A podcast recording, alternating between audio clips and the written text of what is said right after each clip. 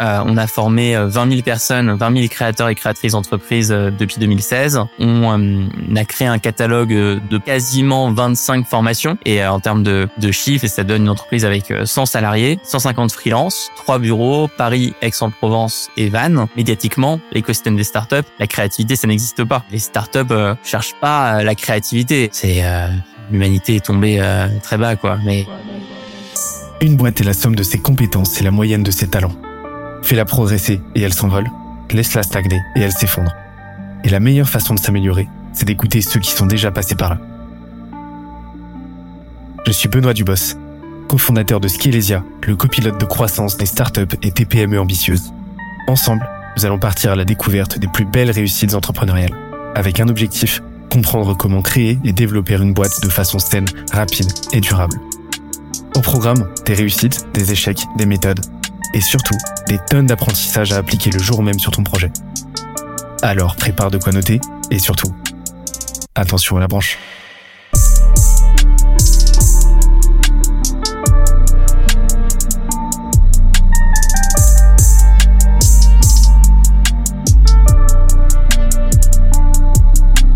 Let's go.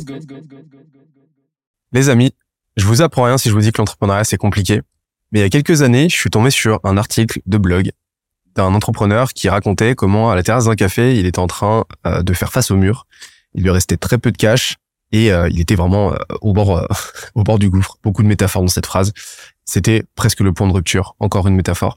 Mais le fait est que quelques années plus tard, bah il est à la tête d'une des boîtes les plus influentes autour de la formation entrepreneuriale euh, vous allez voir les chiffres, les chiffres sont, sont assez démentiels. Et je suis super content de le recevoir aujourd'hui. Comment ça va, Alexandre? Eh, Merci beaucoup pour euh, cette présentation qui me rappelle des bons souvenirs. On a bossé l'intro. et ravi d'être là. Mais c'est vrai que euh, je me souviens, ouais, je t'en ai parlé tout à l'heure, mais ce, cet article m'avait marqué parce que j'ai trouvé, déjà, j'avais trouvé super bien écrit et tout. Euh, mais ça a toujours été une de tes pattes, d'ailleurs, le copywriting, l'écriture, on, on, en reparlera. Mais, mais j'avais j'avais beaucoup aimé la vulnérabilité que tu mettais, la transparence que tu mettais, et, euh, et à quel point euh, bah euh, tu t'imprégnais, tu t'imprégnais d'une forme de résilience en fait, et à quel point vraiment la sous-jacente de ce texte-là, de cet article, c'était c'était une force tranquille et juste on lâchera pas quoi.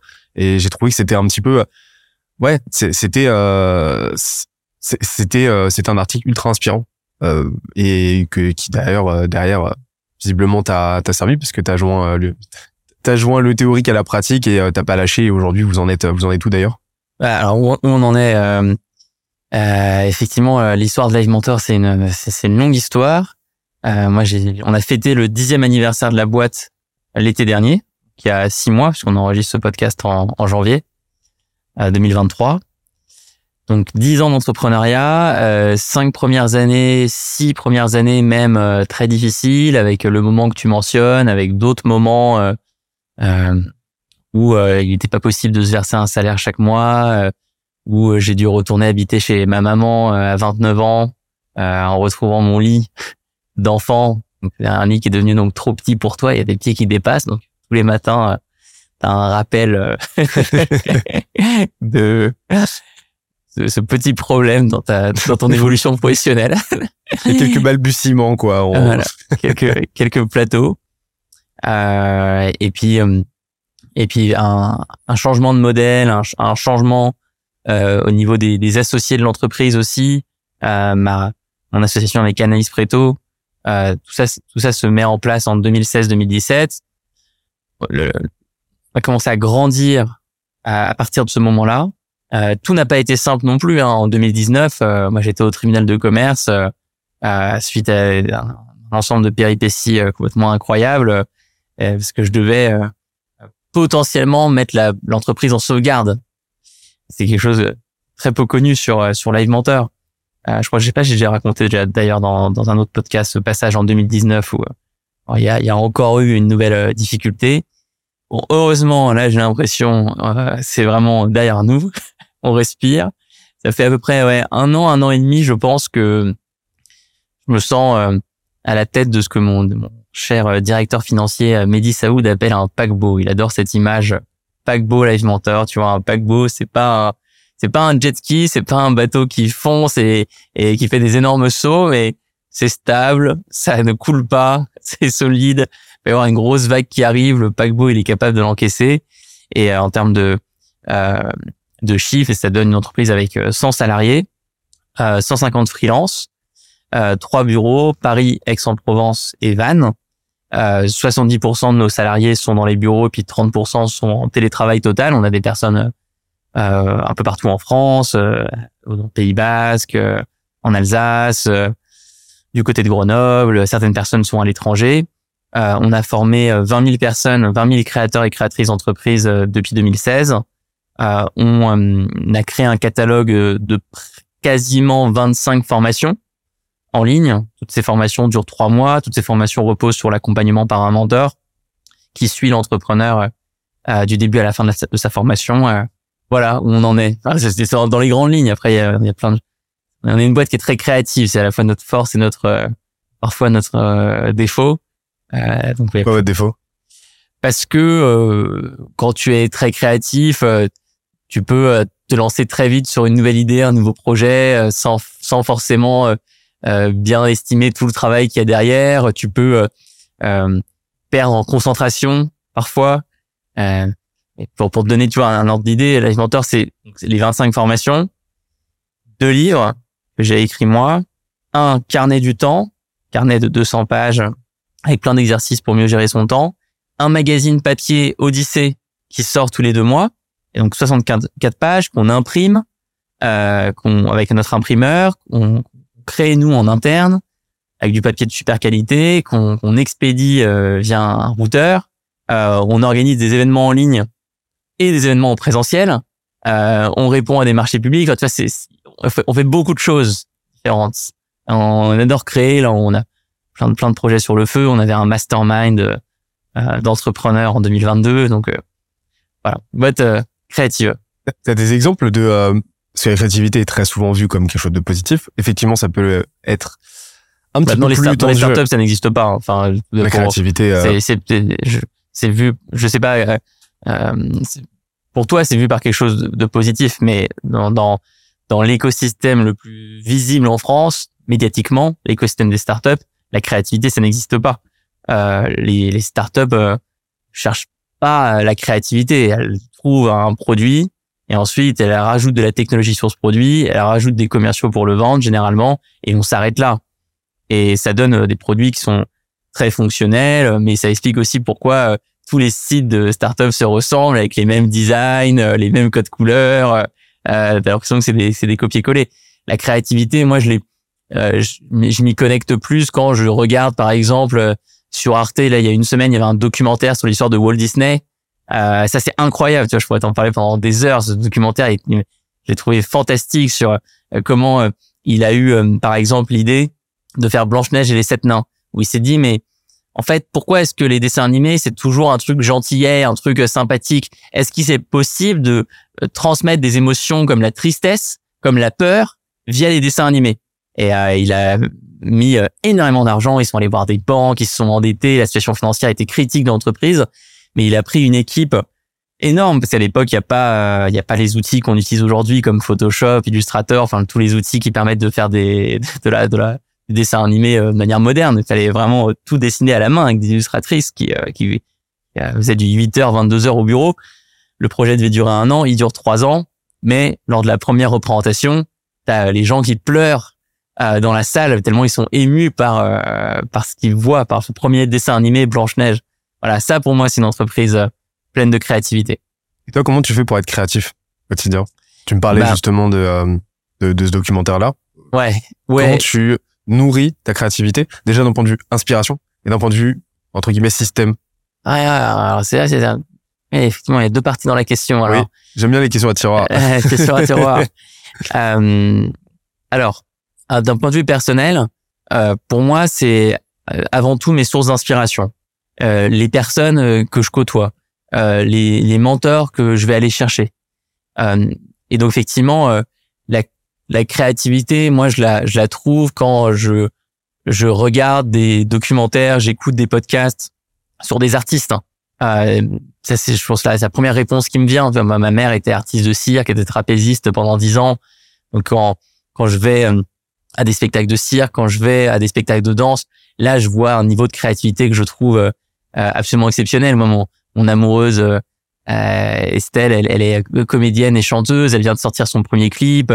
elle reprend une chanson de Keane. elle a fait un clip où elle est ça, ça, se déroule face à la mer. Euh, ils ont allé tourner en Bretagne, sur la plage, et on la voit pas dans le clip. En fait, elle a pris un, un, un acteur, euh, un, un, mec, et c'est lui qu'on voit et il, il, parle, mais c'est la voix d'Estelle qu'on entend. Bon, là, direct, tu vois, c'est c'est une source de créativité que je trouve incroyable en fait de, de côtoyer des comédiens, des chanteurs, des chanteurs, des artistes. Euh, et c'est un monde dans lequel moi je passe euh, beaucoup de temps. Euh, quand je vais à des festivals comme euh, Madame Loyal. Tu connais Madame Loyal? Ouais, t'es allé, t'es allé faire la fête là-bas un peu? Non. Bon, c'est aussi cirque Micheletti pour ceux et celles qui nous écoutent. C'est un endroit où il faut aller. quoi. C'est un festival de musique électro, mais qui se passe dans un cirque. Euh, qui est incroyable. Donc tu danses avec euh, des DJ euh, géniaux, mais sous des chapiteaux, dans un endroit auquel t'as pas t'as pas l'habitude d'avoir ce genre d'activité. Moi, j'adore le mélange univers. Je pense que la créativité, elle vient du mélange univers. Et donc c'est pour ça que c'est c'est de là que je tire des idées comme quand on organise une retraite, hein, comme en octobre dernier, pour 50 entrepreneurs, les 50 entrepreneurs qu'on accompagnait dans un programme euh, Live Mentor, euh, la retraite, où est-ce qu'on l'organise? Est-ce qu'on l'organise dans une tour à la défense?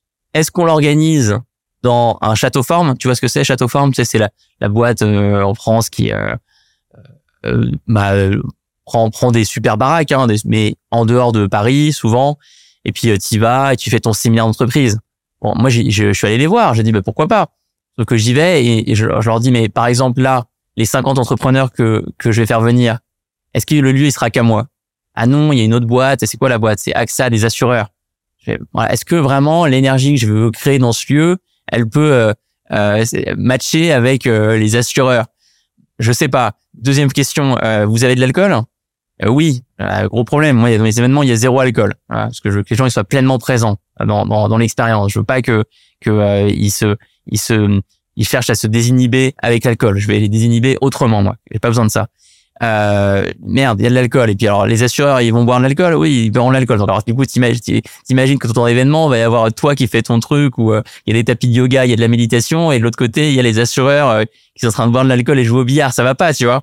Donc bon, constat, j'ai la fille de Château Forme. En fait, désolé, euh, on va pas faire affaire ensemble. Et là, je trouve un dojo zen qui s'appelle le domaine du taillé dans la Drôme, qui est un lieu incroyable, plein d'hectares euh, que, je peux entièrement privatiser, euh, avec au milieu de la forêt. Euh, tu, ok, c'est deux heures effectivement de bus pour y aller depuis Valence, mais quand tu arrives, tu te dis, waouh, je m'attendais pas à ça pour un séminaire d'entrepreneur. Et je les emmène pas non plus euh, à Dubaï ou au Maroc comme le font certains, parce que c'est euh, c'est pas c'est pas du tout aligné avec les valeurs de de avec la philosophie. Et puis surtout, c'est moi je veux euh, créer un sentiment de surprise totale, d'émerveillement. Et donc je, voilà, le l'écosystème des des artistes, l'écosystème du du bien-être, le mélange des univers, ça ça me parle beaucoup. Je, je moi mon une de mes inspirations en termes de créativité, c'est euh, Jodorowsky. Donc Jodorowsky, il a été euh, metteur en scène et puis après il a été réalisateur et puis ensuite il a il a fait euh, Dune. Enfin, il a essayé de faire un film sur Dune, le livre de science-fiction. Il n'a pas réussi à faire ce film. Il devait, il devait lever 10 millions d'euros. Il n'a pas réussi à euh, trouver les 10 millions d'euros. Mais il avait fait un storyboard, donc tu vois, une, bande dessinée avec euh, des dessins euh, qui auraient inspiré les costumes du film. Et en fait, ce storyboard, il est devenu super célèbre dans les studios hollywoodiens, au point où George Lucas, qui a réalisé Star Wars, est tombé dessus. Et les designs de Star Wars, les Stormtroopers avec l'armure blanche, sont inspirés de Jodorowsky. Et puis ensuite, Jodorowsky, il a quitté, euh, il a été dégoûté par euh, ce, cet échec, euh, le fait de pas réussir à récupérer 10 millions d'euros pour faire Dune. Donc, il a fait une BD, une bande dessinée qui s'appelle L'Ancal, fantastique. Et puis ensuite, il a commencé à organiser des spectacles à Paris. Il s'est mis euh, à organiser des sessions autour du tarot de Marseille. C'est quelqu'un qui est passé au cours de sa vie par la mise en scène, le théâtre, euh, les films, la bande dessinée, euh, le, le, tarot de Marseille, il a une chaîne YouTube, il mélange plein d'univers. Voilà la réponse euh, que je peux te donner sur la créativité. Et du coup, les process, euh, ben, j'en ai, j'ai pas la réponse. T'en as des process pour être créatif Non, moi je prends des gens, moi je prends des gens qui ont ça en eux. Euh, je prends des gens qui sont prêts justement à casser tous les process pour avoir leur part de créativité. Euh, je pense par exemple à notre euh, magazine Odyssée, un magazine euh, qui est un objet de créativité. Euh, on a failli l'arrêter pourtant hein, il y a un an. Et puis j'ai rencontré quelqu'un, Sophie, euh, qui a une expérience du papier, Sophie Laurenceau, et je sentais voilà que c'était quelqu'un de très créatif. Ça c'est certain. Et elle me dit moi j'y crois, je vais sauver le magazine. Et elle elle fait une refonte de tout. Cesse.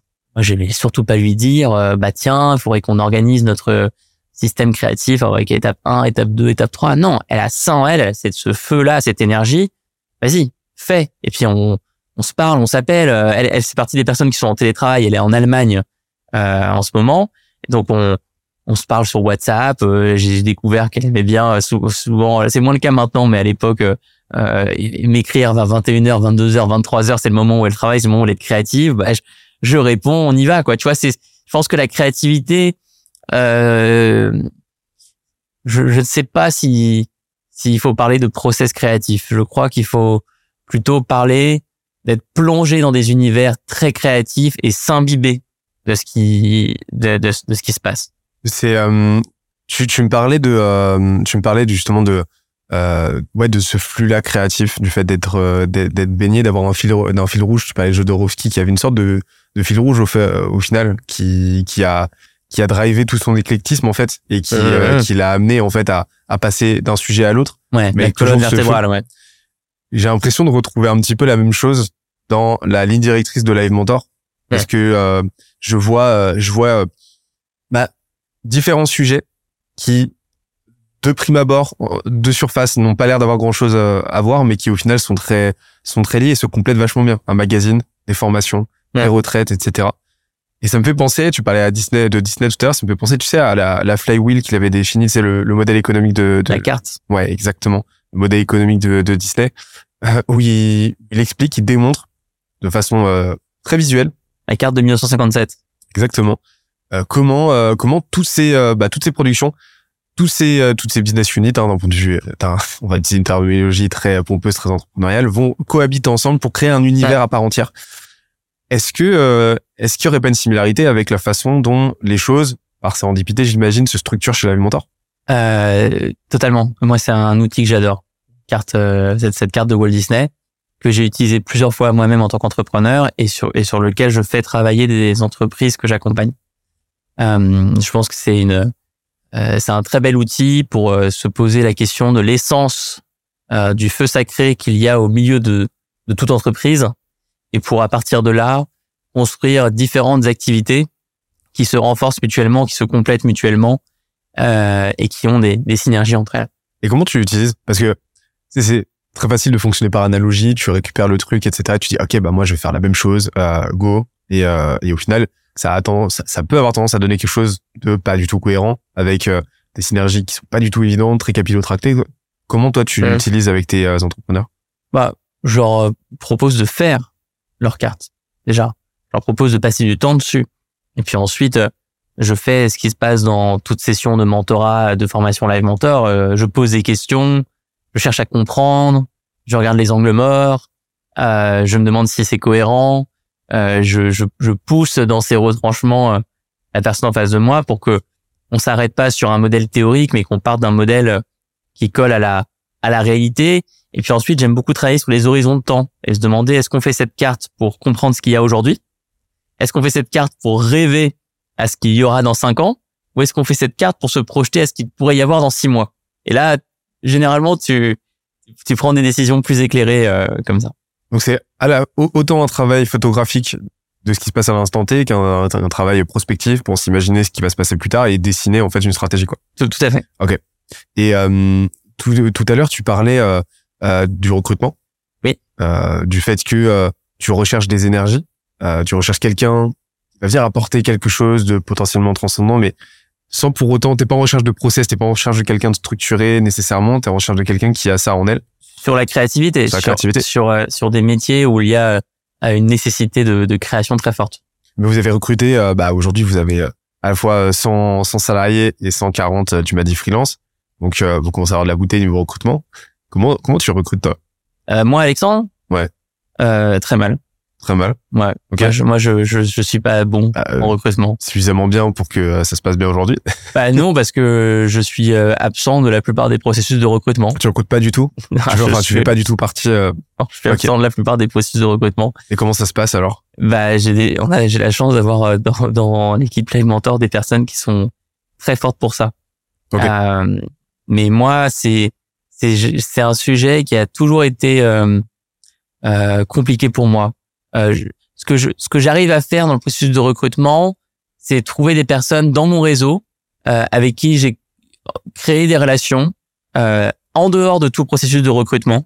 J'ai créé des relations parce qu'on s'est rencontrés sur des projets, on s'est rencontrés sur des événements, on s'est rencontrés sur des expériences, on s'est entraidés sur des sujets. Peut-être des personnes dont j'ai été le mentor euh, il y a quelques années. Et, et, et là, j'arrive à ce moment-là à, à contacter la personne et lui dire on, on vient de lancer euh, une offre de recrutement et peut-être que ça peut t'intéresser. Ou est-ce que est-ce que tu c'est quoi tes, tes prochains c'est quoi ta situation du moment? Quels sont tes prochains enjeux? Et, et derrière je fais je je passe la balle à d'autres personnes. Ça je c'est ma c'est ma c'est mon spot c'est ma c'est ma zone. Euh, le processus en lui-même le- l'est beaucoup moins. Moi, de toute façon, je, je suis passionné par les intelligences multiples en ce moment. Je sais pas si t'as, je sais pas si t'as creusé ce, ce modèle-là. Je le connaissais pas il y a, il y a un mois. Ça te dit quelque chose? Il y a les, les 11 formes d'intelligence. Il y en a 11, c'est ça? Alors pour moi, il y en a 18, Il y en a mais huit? j'en ai peut-être, peut-être manqué quelques-unes. intelligence logico-mathématique, intelligence verbo-linguistique, intelligence interpersonnelle, intelligence intrapersonnelle, intelligence musicale. Voilà, il y en a. Il y a proprioception aussi? ah oui, kiné, kinesthétique, Kinesthésique? kinesthésique. Ouais. Je sais que, ouais. Euh, enfin, l'intelligence du corps, en tout cas. Et, et je, je Le cirque. crois, euh, le, le cirque, euh, ou un chirurgien, un artisan. Et je crois, je crois tellement aujourd'hui que mélanger toutes ces formes d'intelligence euh, au sein d'une entreprise, c'est, c'est, c'est essentiel, quoi. C'est le, c'est le futur, c'est la clé, euh, c'est la clé d'une, d'une harmonie.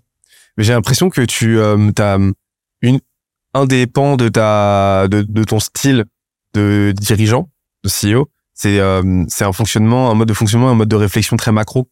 Tu vas tu vas utiliser bah, des modèles euh, très macro, très globaux, très théoriques. Par exemple, euh, bah, le modèle de bah, la, la flywheel de Disney. tu vas utiliser bah, les intelligences multiples et tu vas dire ok comment est-ce que je peux les utiliser pour Ouais. les appliquer euh, en tant que modèle de croissance pour ma boîte?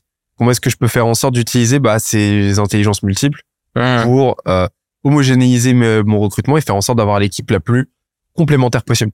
Alors ça, je pense que c'est euh, c'est mon associé Anaïs euh, qui Préto qui sait mieux le faire que moi.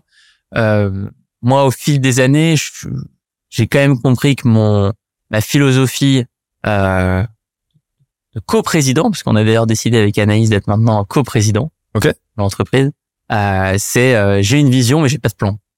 Donc je- je- j'ai j'ai une Donc- vision. Euh, je, je suis inspiré effectivement par certains modèles euh, de développement, certains modèles de créativité, certains modèles communautaires, mais j'ai pas de plan. Toi, tu t'occupes de la vision, elle, elle s'occupe du plan. Alors non, on, s'occupe euh, tous les deux de la, La vision, vision et pas de. mais la- mais mais il y a il y a deux types de vision. T'as une une vision euh, en termes de ressenti, une vision en termes de euh, de, de de de sensation quand quand tu parles à certaines personnes autour de toi, et puis tu as une vision des euh, équilibres entre les forces. Et, et c'est là où Anaïs, je trouve, est, est incroyable. Qu'elle a, elle a une, une capacité de vision euh, sur le fonctionnement de grands ensembles qui est très forte. Et après, le plan, c'est encore autre chose. Et, elle, est, elle, est, elle, est, elle est meilleure que moi sur les plans, mais au fond, je, je, pense que c'est pas son truc non plus. Euh, mais on a d'autres personnes dans la dans la dans l'entreprise euh, qui eux, pour le coup, sont très forts en plan. Co-président, donc vous avez un DG. Ouais, exactement. Enfin, c'est, parce que- c'est, c'est, c'est tout récent. On vient, mais on vient effectivement de, de, décider euh, de d'avoir quelqu'un dans l'équipe qui va prendre, euh, qui est là depuis longtemps, qui va prendre des fonctions de direction générale, ce que euh, assurait Anaïs euh, jusqu'à présent, pour qu'elle vienne avec moi euh, et qu'on devienne coprésident, car on a des euh, des projets pour l'année 2023 de, de, de, de diversification, des plein d'idées en tête qui vont vraiment nécessiter qu'on soit tous les deux sur euh, à la fois à l'intérieur et à l'extérieur de l'entreprise, aux frontières en fait. Et, euh, et, et justement, ah, elle était, ouais, elle était déjà à la base. Oui. Elle était, ok. Et euh, comment vous allez cohabiter en tant que copré, ouais, en tant Alors que tout à la base, elle était, tout à la base, elle était encore autre chose. Quand elle est arrivée, Ouais. elle est arrivée en tant qu'employée euh, sur un rôle de responsable de l'expansion internationale. Ok. Avec euh, dans, dans sa feuille de poste, je crois euh, historique, euh, euh, l'objectif de lancer l'Angleterre ou la- l'Australie ou je ne sais quoi. Et puis en fait, on n'a jamais fait l'expansion internationale et puis on a décidé de s'associer au bout de quelques mois. Elle est devenue euh, directrice générale. Ça fait euh, quelques années maintenant, ouais, que euh, 2018. 2018. Et euh, et donc là, ouais, la, la- la répartition des rôles, comment, Alors, comment elle a évolué? Bah, comment vous, comment vous cohabitez en tant que coprésident? Ah, alors c'est, c'est tout récent, mais euh, pense que je pourrais t'en dire plus dans dans quelques mois. Là, ce que ce, que- ce qui est en train de se mettre en place, euh, c'est qu'on va défricher ensemble euh, les nouveaux projets euh, de, de Live Mentor. Ok. Et que et on assure tous les deux aussi de ça, mais depuis longtemps, un rôle de visibilité extérieure assez fort. Moi, euh, dans l'écosystème entrepreneurial, Anaïs plus dans euh, l'écosystème réglementaire, l'écosystème de la formation professionnelle. Euh, Anaïs est aussi euh, euh, visible dans euh, l'écosystème du, du, du financement d'entreprise. Euh, C'est elle qui à la dirige notre notre board. Tu vois la, la réunion qu'on a avec nos actionnaires, c'est Anaïs qui la pilote. Et je suis très content et qu'on ait fait ce ce choix et qu'on qu'on s'oriente vers la la coprésidence. Je trouve que c'est quelque chose de très rare en France. Et euh, je trouve ça colle, ça colle super bien à Live Mentor. Et, euh, et toi, c'est quoi tes rôles? Comment tu définis tes- voilà, les rôles clés? Ouais. au sein de la Mentor Ça, ça, ça a beaucoup évolué, mais J'imagine, ouais. je dirais, euh, bah, je suis directeur de la marque déjà, premièrement. C'est quand même un, Un rôle marketing. Euh, de la marque, ouais. ouais. Euh, la marque, euh, donc tous les projets créatifs, très impliqué sur notre magazine Odyssée, très impliqué sur nos événements en présentiel et en ligne, très impliqué dans euh, les collaborations avec euh, euh, certaines chaînes YouTube, euh, certains podcasts. Euh, Là, par exemple, depuis quelques mois, je suis euh, co-hôte euh, du podcast Graines de Métamorphose, qui est la petite sœur du podcast Métamorphose, fondé par Anne Guéquière, qui est un podcast que je trouve incroyable, euh, d'éveil des consciences.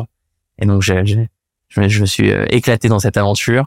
Et donc, je réfléchis à, à tout ce qui peut permettre euh, de diffuser les valeurs de Live Mentor, la philosophie Live Mentor, et, et à tout l'écosystème de partenaires qu'on peut mobiliser pour créer des, choses des choses euh, à plusieurs.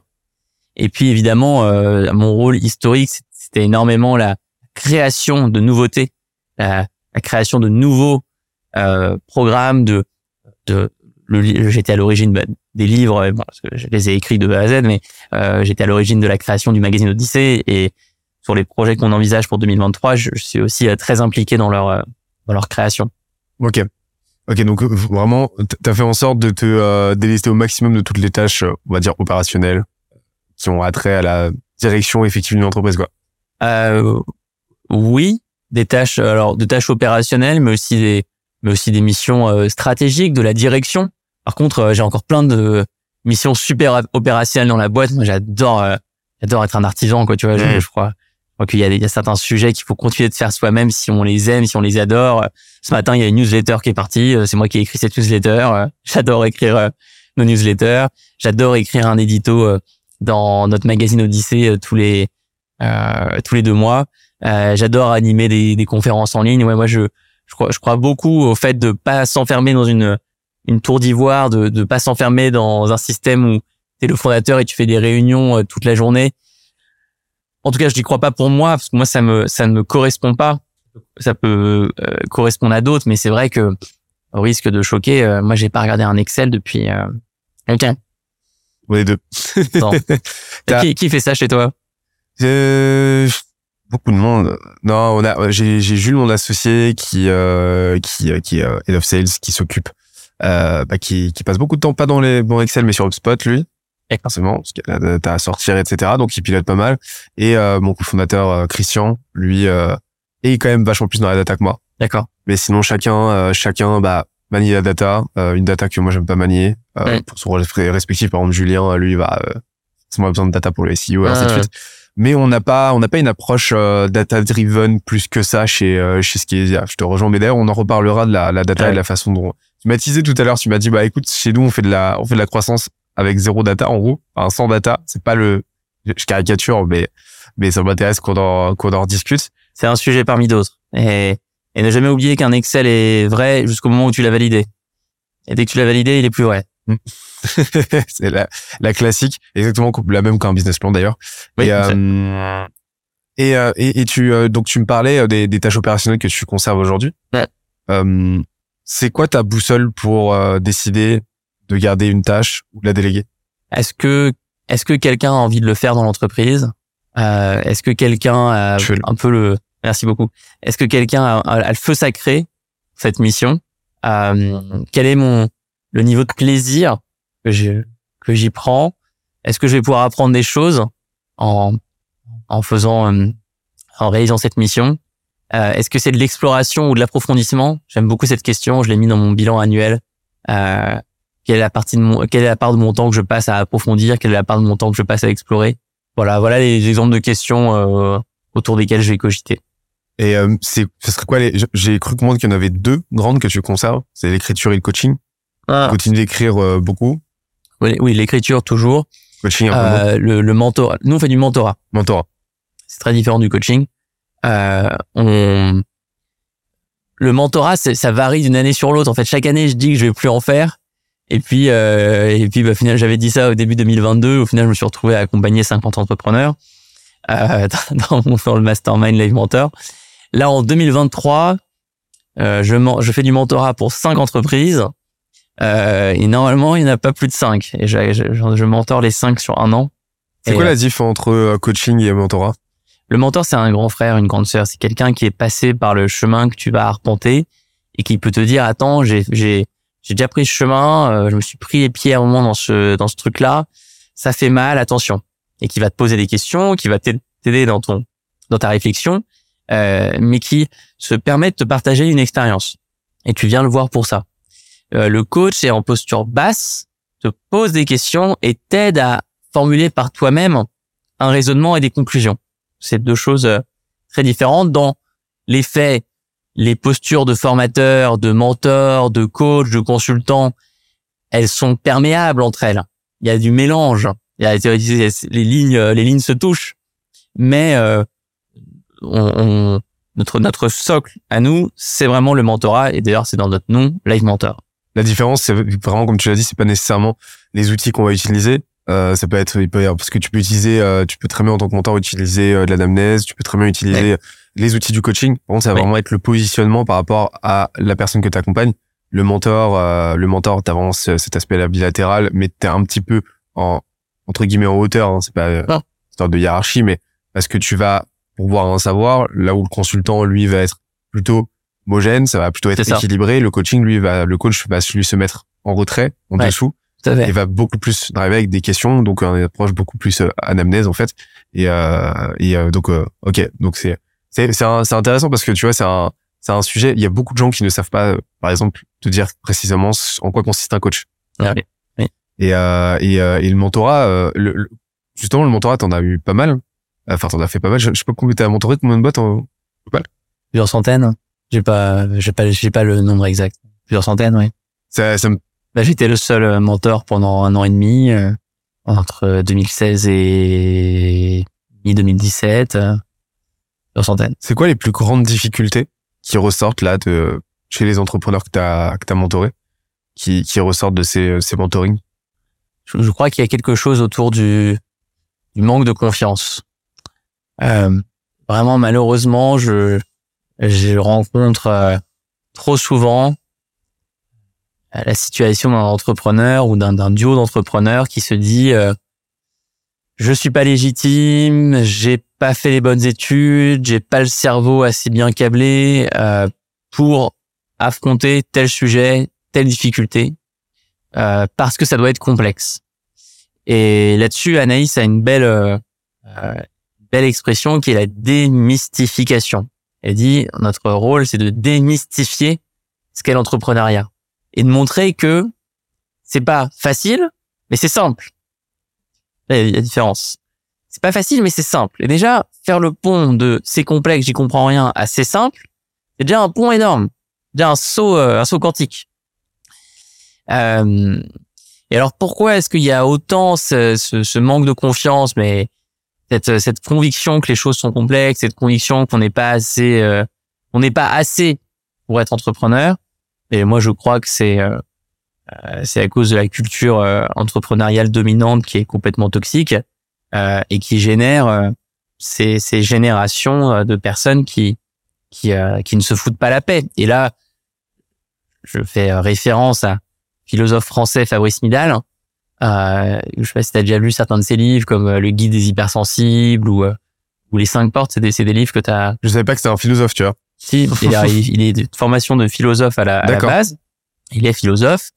Euh, il a publié des bouquins de philosophie euh, et il est aussi euh, fondateur réseau occidental de méditation. Et c'est quelqu'un que j'apprécie beaucoup et avec qui nous sommes en train de lancer une formation intitulée Les cinq portes des entrepreneurs, où on adapte pour le cas spécifique des entrepreneurs son outil, les cinq portes, qui en fait n'est pas en fait le sien, qui est un, un, outil qui remonte à, à très très loin dans le temps, euh, qu'il a qu'il a simplement réinterprété, qu'il a adapté, qu'il il transmet dans son dans son livre.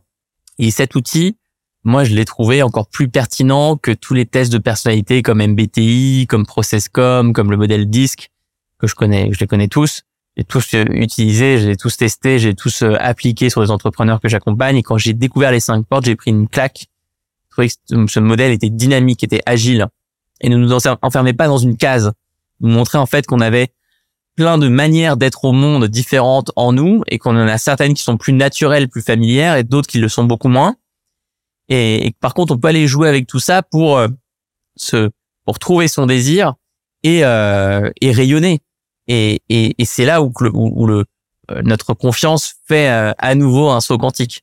mais, mais comme l'explique Fabrice, on vit dans une société où il y a une injonction à la performance qui est permanente. Il y a Elon Musk qui est euh, surmédiatisé euh, encore plus maintenant qu'il a racheté euh, Twitter et qui se permet de faire n'importe quoi et qui va raconter partout que il a passé Noël au bureau à l'usine de Tesla, qu'il est allé au mariage de son frère et qu'il a passé que 30 minutes et qu'ensuite il a repris un avion parce qu'il devait absolument bosser.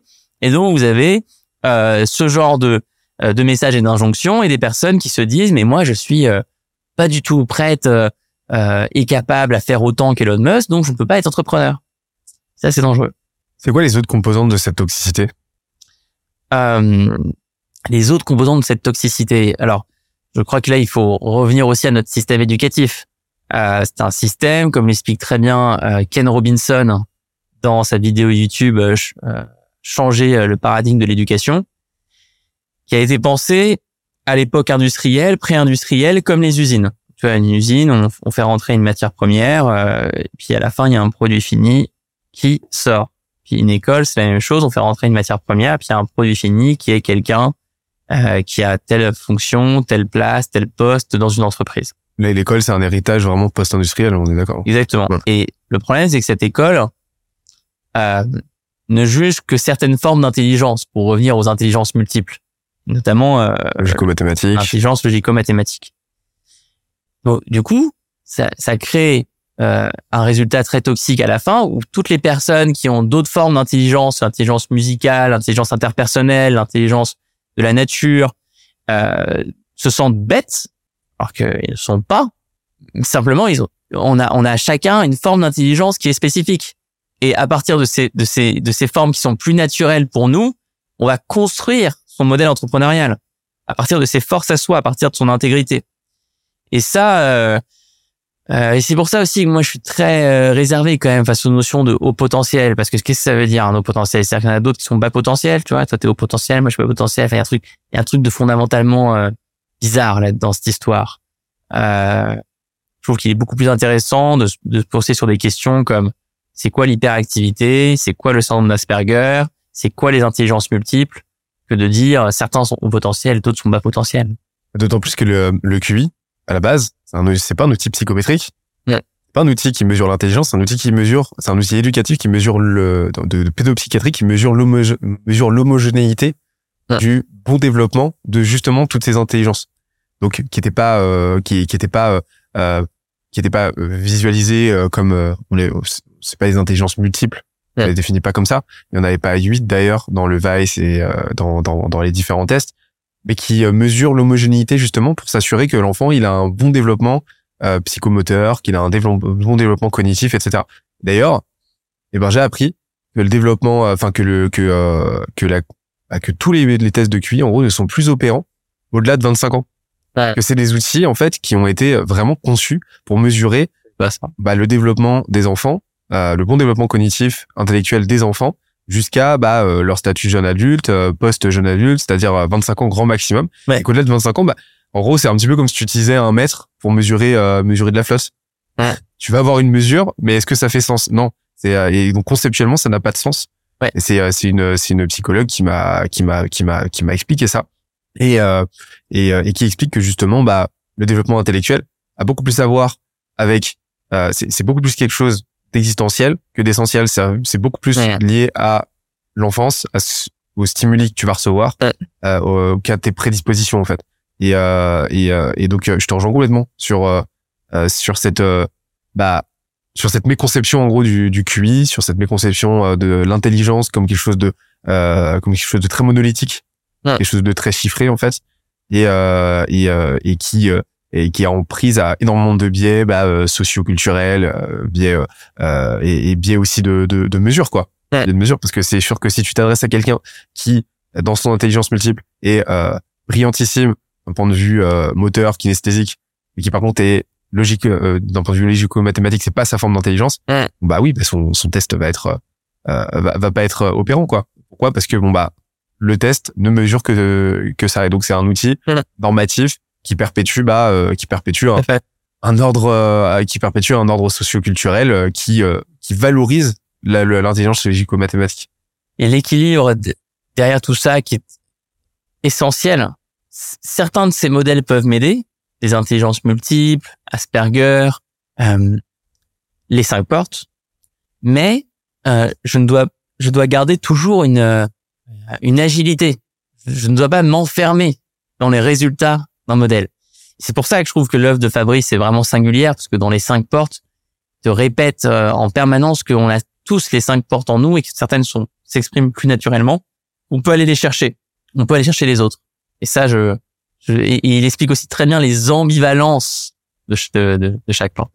Donc en fait, ce que tu expliques, c'est que en fait, si on extrapole un petit peu, euh, aujourd'hui, ce qui rend euh, la culture entrepreneuriale toxique, c'est qu'on va avoir, on va, on va, on va extrapoler le même mode de réflexion que celui qu'on a avec le QI, c'est-à-dire qu'en gros, au même titre qu'il y a qu'une seule forme d'intelligence, c'est la l'intelligence logico-mathématique, il y a qu'une seule forme d'entre, d'entre- il y a qu'une seule forme d'entrepreneuriat noble, il y a qu'une seule façon viable d'entreprendre, c'est une approche, bah justement, euh, axée euh, performative, axée vraiment Ouais. performance, on travaille, le hustle, le- on grind, etc et euh, une approche euh, et, et une approche bah, justement logico-mathématique. Il faut être data-driven, faut aimer les Ouais. chiffres, faut aimer la compta, etc. Alors qu'il y a une infinité de façons d'entreprendre. Bah, il y en a cinq grandes portes, comme euh, comme euh, vous l'avez Ouais. identifié. Et, euh, et en fait, c'est ça que tu essaies d'amener. C'est c'est- ça a été fait. Exactement. Exactement. Et après, si on, si on continue sur le sujet de la toxicité, il y a aussi une partie de l'écosystème entrepreneurial qui a pas compris la transition euh, écologique, qui a pas compris euh, la catastrophe qui est en train de nous tomber dessus et qui a pas compris le rôle essentiel que les entrepreneurs ont à jouer aujourd'hui dans la sauvegarde du vivant. Bon, ça c'est un autre sujet qu'on pourra peut-être aborder, euh, mais qui me semble être euh, crucial aujourd'hui. Qu'est-ce que euh, bah, parlons-en. Bah, alors par, par où veux-tu commencer? Mais euh, bah, c'est euh, ça fait partie de l'ADN de Live Mentor? Ouais, on l'a dit, on a, c'est un grand changement qu'on a opéré dans nos dans nos valeurs depuis un an. Euh, on avait déjà fait des choix forts, tu vois. Par exemple, on a décidé de pas te proposer de formation en dropshipping, sauf que c'est un modèle euh, Mm. qui détruit la planète hein. euh, et qui en plus euh, n'est pas quasiment jamais viable économiquement. Et, Euh, et donc pour ceux, celles et ceux qui nous écoutent, le dropshipping, c'est quand on va chercher des produits en Turquie ou en Chine et qu'on les branche sur son e-commerce et que alors, on a une expérience qualité qui est qui est très rarement bonne. C'est la Euh, technique du spaghetti contre le mur. En fait, tu vas ouvrir je sais pas combien de stores, tu vas tester je sais pas combien de produits, Voilà, euh, et euh, jusqu'à ce qu'il y en ait un qui prenne. Voilà. Et euh, tu vas saigner le truc jusqu'à ce que ça Ouais. prenne plus, et puis après, bah, tu kills et tu passes au suivant, quoi. voilà, c'est ce qu'on propose pas. On propose pas de formation euh, comme le font d'autres acteurs de l'entrepreneuriat au trading, par exemple. Mais euh, mais depuis un an, on veut aller, on veut aller plus loin, et donc on on a on a fait on, on a tellement de choses encore à faire. Mais on a fait une fresque du climat à notre séminaire de direction. Euh, on est en train de devenir entreprise à mission. On a ajouté un module éco-responsabilité en introduction de toutes nos formations. Donc, quelle que soit la formation que tu suis, chez Live Mentor, tu commences par un module éco-responsabilité des entrepreneurs. On a tourné avec quelqu'un qui s'appelle Hélène de Vestel, qui est la fondatrice d'un un organisme de formation qui s'appelle Edeni, euh, spécialisé sur la transition. Euh, on euh, euh, va proposer là à nos, à nos mentors de suivre une formation sur ce sujet et on, on, on est très soucieux euh, de d'expliquer à tous les projets qu'on accompagne euh, à quel point c'est un sujet essentiel euh, et, et de trouver le de trouver aussi le bon équilibre parce que refuser à l'entrée de nos formations des projets qui n'auraient pas cet ADN dans leur dans leur dans leur euh, trip euh, serait je pense une erreur serait excluant. Alors que moi je, je je vois à quel point le fait de rentrer dans une communauté d'entrepreneurs c'est aussi un endroit où tes valeurs vont évoluer ta vision du monde va changer. Donc on on préfère se dire on accueille euh, l'exclusion de certains projets et après quand tu suis une formation qui commence par un module éco-responsabilité, ça fait des déclics. Nous, c'est ça qui nous trouve euh, fantastique depuis qu'on a fait ce choix-là, c'est de voir des messages de gens qui disent mais je me rendais pas compte de, du bilan carbone de ma boîte. euh, euh, j'ai fait des changements parce que je veux que ce soit, je veux que ce soit différent. J'interromps l'échange 30 petites secondes pour te dire de ne pas oublier de nous ajouter une petite note des familles sur Apple Podcast ou sur la plateforme de ton choix. Tu connais la chanson, ça nous aide très fort à faire connaître euh, le podcast au plus de monde possible. Allez, on reprend. C'est, une question que j'ai envie de te poser. Pour le coup, euh, comment, comment toi, phi- philosophiquement, euh, t'arrives à, moi j'ai un vrai dilemme de mon côté. Parce que tu vois, on a, on a des arbres, on a, on développe toute une imagerie chez Scalesia de la petite pousse qui devient arbre, etc. C'est quelque chose, enfin, c'est un sujet auquel je suis personnellement très sensible. Je suis loin d'être, je suis loin d'être parfait comme tout le monde, mais euh, il y en a qui sont parfaits et tant mieux. Mais euh, je suis loin d'être parfait au quotidien, mais en tout cas, j'ai, euh, je, je, je projette une vraie conscience, une, enfin une vraie conscience, une vraie interrogation par rapport à à, à ce sujet-là. Par contre, j'ai un vrai dilemme perso, c'est que en tant qu'entrepreneur, mon objectif c'est de faire de la croissance. Euh, j'ai cette velléité personnelle aussi très égotique, hein, comme beaucoup, comme beaucoup, de euh, d'avoir une boîte qui grossit bien euh, et et de jouer un petit peu ce jeu-là. Mais je sais que c'est complètement contradictoire avec bah, le postulat très euh, physique, euh, très physico-mathématique, hein, très évident que bah, la croissance infinie dans un monde fini euh, est juste impossible et euh, et que donc euh, jouer ce jeu-là, moi, de la croissance potentiellement infinie de ma boîte, est contradictoire, contrevient à une des à un des fondements même de la physique, du, du monde physique dans lequel on vit. Je sais pas comment toi, tu euh, comment toi t'envisages cette question. Ouais, elle, est, elle est super complexe. Hein. Mais euh, moi, la manière dont je l'envisage, premièrement, c'est en essayant de me former un maximum avec des médias de qualité. Euh, bon Pote est un média de grande qualité. Euh, Jean Covici est un média de très bonne qualité. Euh, Arthur Keller est un média d'excellente qualité. Euh, Et de Servigne aussi sont. Exactement, et Denis aussi. Donc ça c'est la première réponse. La deuxième réponse, c'est qu'effectivement, on va, on va, on va devoir repenser le sens même de la croissance et du développement. Euh, Aujourd'hui, la mesure actuelle du PIB complètement cassée. Si par exemple une, bombe explose maintenant, euh, le PIB augmente parce qu'il va y avoir des dépenses de- de- d'assurance, de, frais médicaux. Il va falloir euh, euh, payer quelqu'un pour euh, retaper tout le studio, tout le c'est- la folie. Et, et donc le sujet, c'est un sujet de normes, euh, je dirais quasiment comptable en fait.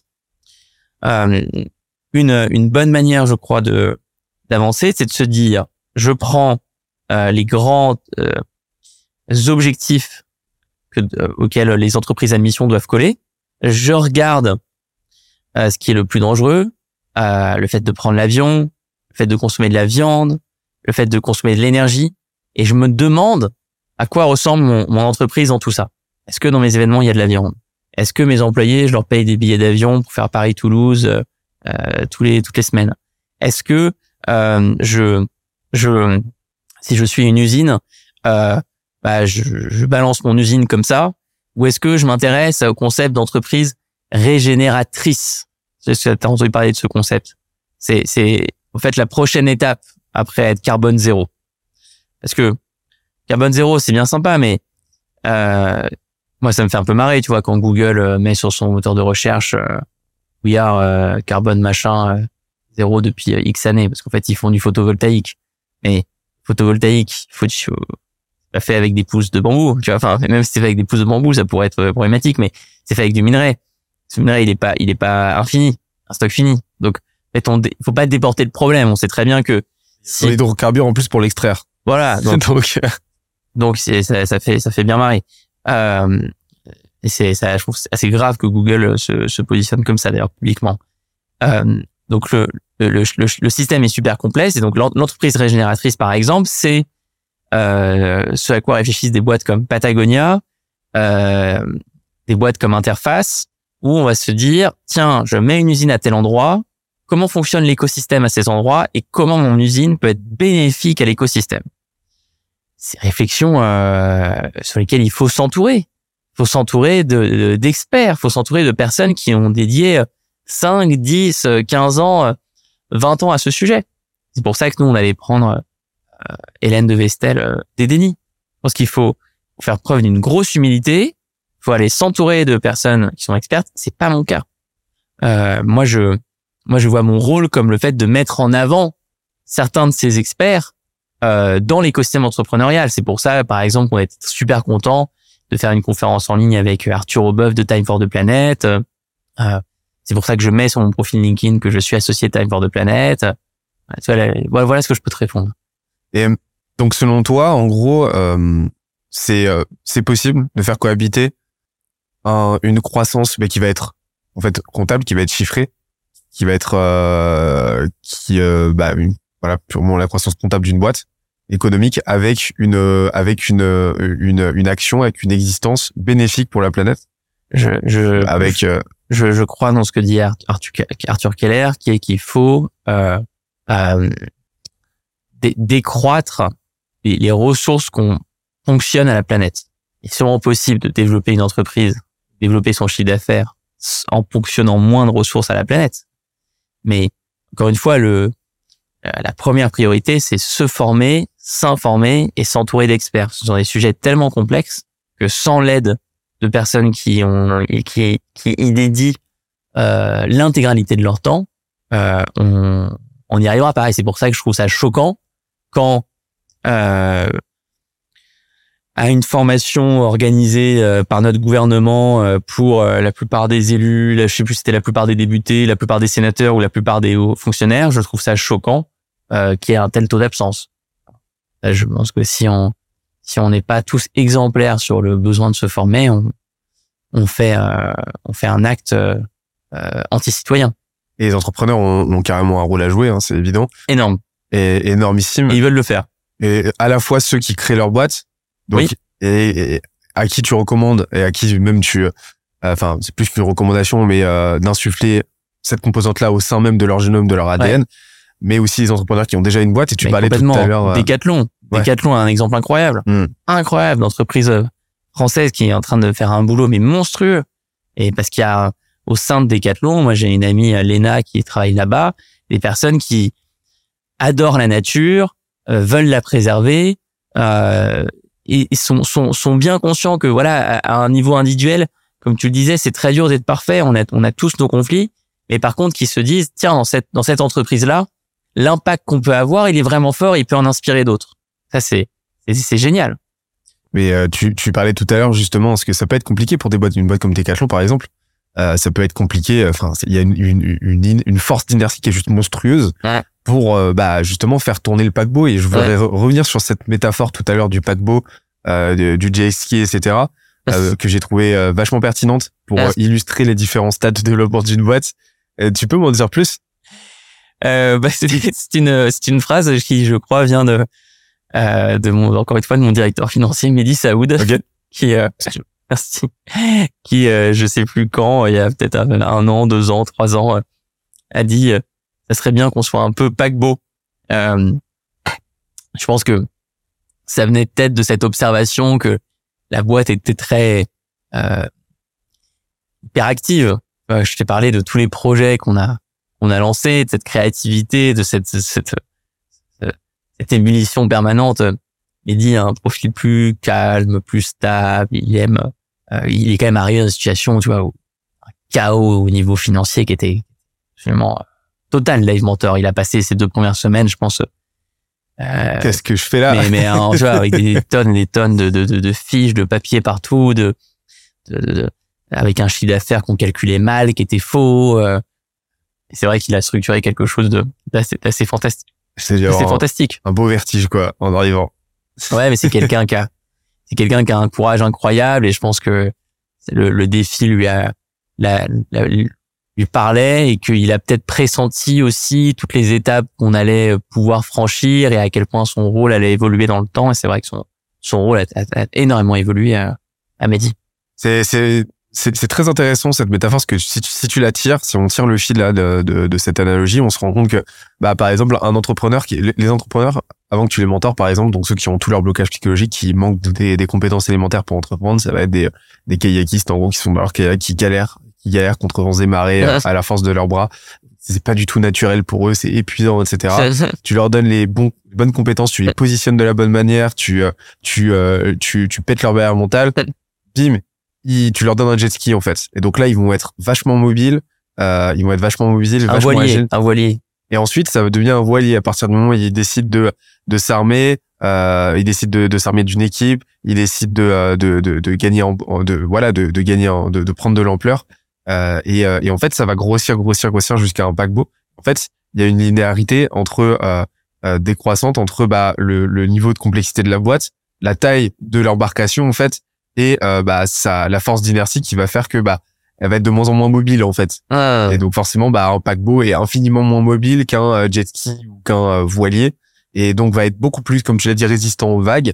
Tu vas avoir cette euh, tu vas avoir cette euh, cette force tranquille, une temporalité aussi qui va qui va qui va se va s'étendre euh, drastiquement, mais euh, par contre qui va euh, qui va pour faire un virage, pour changer de cap, mettre beaucoup beaucoup plus de temps avec une force d'entropie plus forte aussi parce que forcément bah un, là où un jet ski a besoin euh, euh, de très peu de très peu d'essence pour fonctionner, très peu de fuel, très peu de ressources, ben un paquebot par contre ça crame comme pas possible. Ouais. Et, euh, et donc en fait je trouve que cette, cette analogie elle, se, elle file parfaitement quoi. Et c'est intéressant je pense pour les entrepreneurs de se poser la question de ok est-ce que je suis un kayak, est-ce que je suis un est-ce que là je suis un jet ski, tu vois, est-ce que j'ai ah, est-ce que j'ai j'ai les bons outils? Est-ce que là, euh, par comparaison, faut pas se comparer, mais par rapport à un certain standard d'agilité, de rapidité, d'exécution, etc. Est-ce que là j'ai tout ce qu'il faut pour me considérer comme étant un jet ski, tu vois? Et euh, et, euh, et et ainsi de suite. Et je pense que euh, et justement en fait là aujourd'hui vous êtes un vous êtes un tu comme comme, comme tu l'as dit un un, un paquebot. Euh, Vous êtes euh, vous êtes vous êtes plus d'une centaine de salariés. Euh, Il y a il y a il y a du monde. Donc là niveau euh, là niveau solidité face aux vagues, vous avez ce qu'il faut. Mais tu m'as expliqué que bah, quand ton directeur général est arrivé, c'était un petit peu compliqué euh, niveau euh, niveau euh, bah, niveau euh, niveau chiffre en fait. Et euh, comment vous faites aujourd'hui et comment vous faisiez à l'époque pour faire de la croissance justement en mettant à ce point-là l'accent sur la partie créative et pas nécessairement sur la partie bah, gestion, la partie euh, économique de l'entrepreneuriat? Alors attention, encore une fois, on- je, moi, je suis peu gestionnaire, mais on a des personnes qui ont des intelligences logico-mathématiques euh, euh, incroyables dans l'entreprise. hein. Je pense à Mehdi Saoud que j'ai mentionné, Baptiste Odan, des personnes qui sont extrêmement fortes pour euh, dérouler des plans, mettre de la structure. Donc c'est un, un ensemble hein, de, de, de, de, ces différentes euh, personnalités qui expliquent euh, qu'on réussit à se développer. C'est vraiment, c'est vraiment un mélange. euh, euh, c'est c'est un, un mélange, c'est cette hétérogénéité qui est super importante. Mais c'est c'est cette confiance aussi. Là, je trouve que vraiment depuis six mois, euh, il y a à différents endroits de, de la boîte euh, une une vraie confiance qui s'est installée. Je l'ai vu lors de notre, séminaire d'entreprise euh, on a emmené tout le monde euh, à la montagne, c'était génial. on a fait la fête, tu vois, pendant deux jours. Ça, c'est incroyable. Quand tu, quand tu vois ça, je sens très euh, chanceux, tu vois, d'être dans une entreprise euh, comme celle-là. Il y a, j'ai l'impression qu'il y a une grosse partie culture de votre côté. La culture est très forte. Comment tu l'as définie aujourd'hui? Comment t'as fait Déjà, comment t'as fait C'est quoi pour toi les piliers d'une culture forte? Alors déjà, j'en suis pas responsable. Ok. vraiment. Euh... Pas responsable, mais t'as quand même un impact euh, déjà, non? Non? Non, non, non. Et c'est plusieurs personnes m'ont posé la question depuis notre séminaire parce qu'ils ont vu les photos qu'on a qu'on a partagées. Où on est tous en boîte à moitié, euh, plein de gens torse nu, euh, comme comme des comme des fous quoi. Euh, on adore faire la fête chez Mentor. Vraiment, on, on adore ça.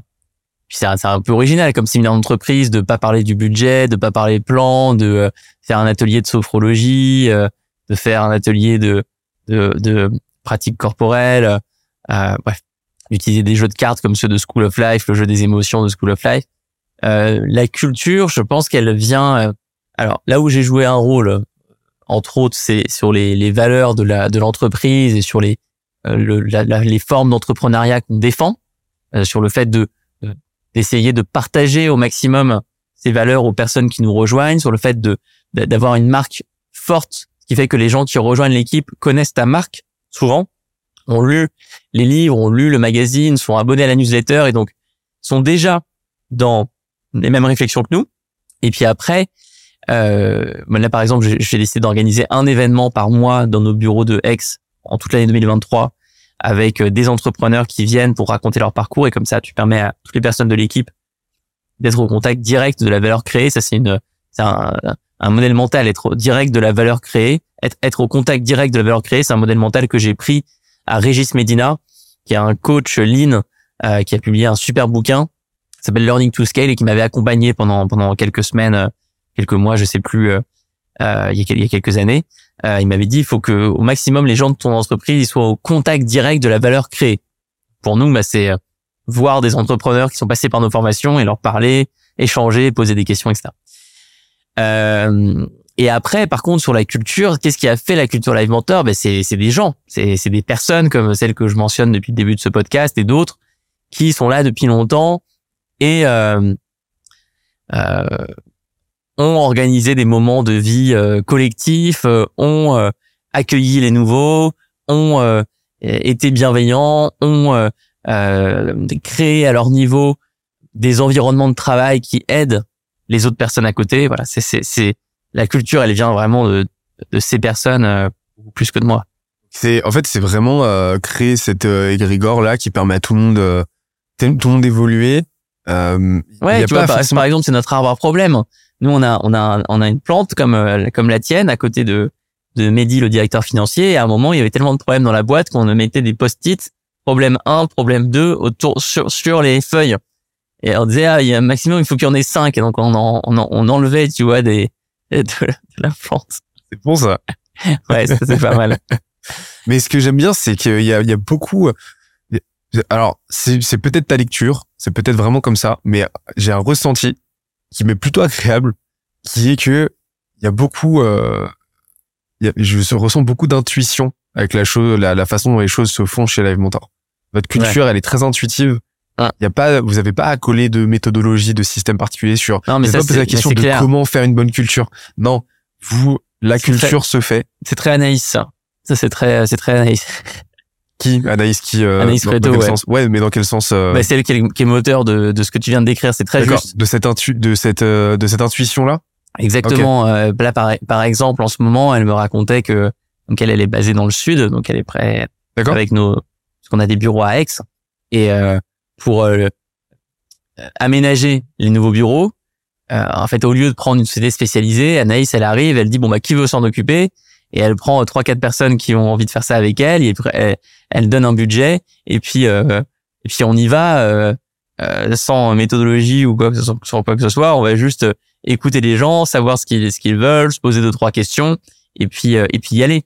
Et ça ça je pense que c'est effectivement quelque chose qui que je trouve fort et je pense je pense que ça nous aide d'avoir trois bureaux. Paris Aix-en-Provence Val je pense que si on est tous dans la même tour toute la journée euh, dans le même immeuble même dans le même dans une très grande maison je pense que ça serait plus compliqué. Une question que je pose régulièrement pendant, enfin que je pose à, chaque épisode, euh, ça a été quoi? Alors, Le truc, c'est qu'elle est un peu complexe dans ton cas parce qu'il y a eu plusieurs phases euh, chez euh, chez Live Mentor. Mais euh, on va parler de la phase post, euh, bah la phase de post 2016 quand euh, bah quand vous avez fait votre, Ouais. je sais pas si tu le définis comme un pivot d'ailleurs. Si, tout Vous fait. avez pivoté. C'était quoi les six premiers mois? Qu'est-ce que tu as fait pendant les six premiers mois pour trouver tes premiers clients?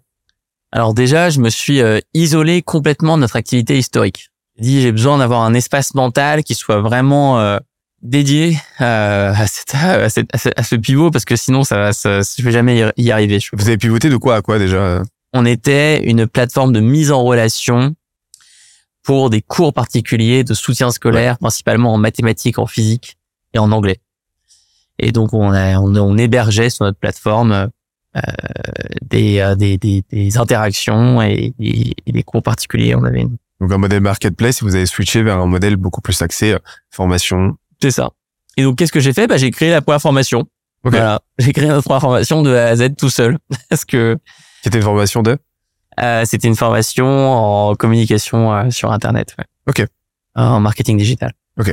Euh, qu'on a toujours aujourd'hui, qu'on a mis à jour, je sais pas, plus de 30 fois, quoi. On la met à jour quasiment chaque année. Euh, et alors, pourquoi je te parle de ça? Oui, parce que ta question, c'était qu'est-ce que j'ai fait durant les six premiers mois? Donc, bah, j'ai, bah, j'ai, j'ai créé cette formation, j'ai créé la newsletter euh, de de Live Mentor. J'ai commencé à donner des conférences en ligne. Euh, j'étais au four au moulin, quoi. Durant ces six premiers mois, je faisais beaucoup de choses. vraiment pour axer, euh, bah, donner de la visibilité à votre pivot. Ouais. En même temps, créer le produit. Ouais. Et, et le Et produit, je le tu- délivrais. et le délivrer. Parce que tu, Je faisais tout. Le, le délivrer, euh, parce que c'était une formation en présent, c'était, c'était une formation euh, En ligne, avec ouais. de l'accompagnement. Il y c'est- avait un je- je accompagnement faisais l'accompagnement. Ok.